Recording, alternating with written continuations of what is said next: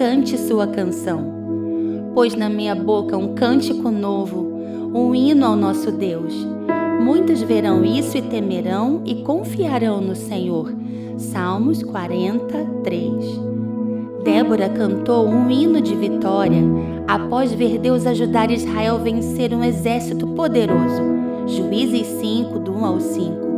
Ana cantou um poema após engravidar sendo estéreo em 1 Samuel capítulo 2. Maria, em Lucas capítulo 1, adorou com uma canção após ter sido escolhida para gerar o Messias. Todas elas, em situações diferentes, expressaram sua gratidão, sua alegria e reconhecimento ao Deus único. Você também possui uma história de vida que testifica a bondade de Deus o Pai espera que você conte suas bênçãos com as habilidades que tem. Temos uma história única. Nosso testemunho pode ser a chave da prisão do outro. Nunca diminua o que você já viveu em Deus.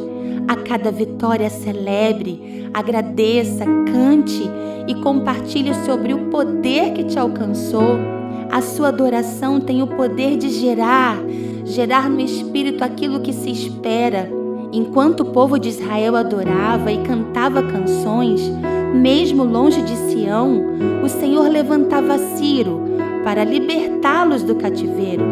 Carregue em seus lábios uma canção, uma palavra, ative atmosferas espirituais e o que você chama de impossível passará a ser chamado de memorial.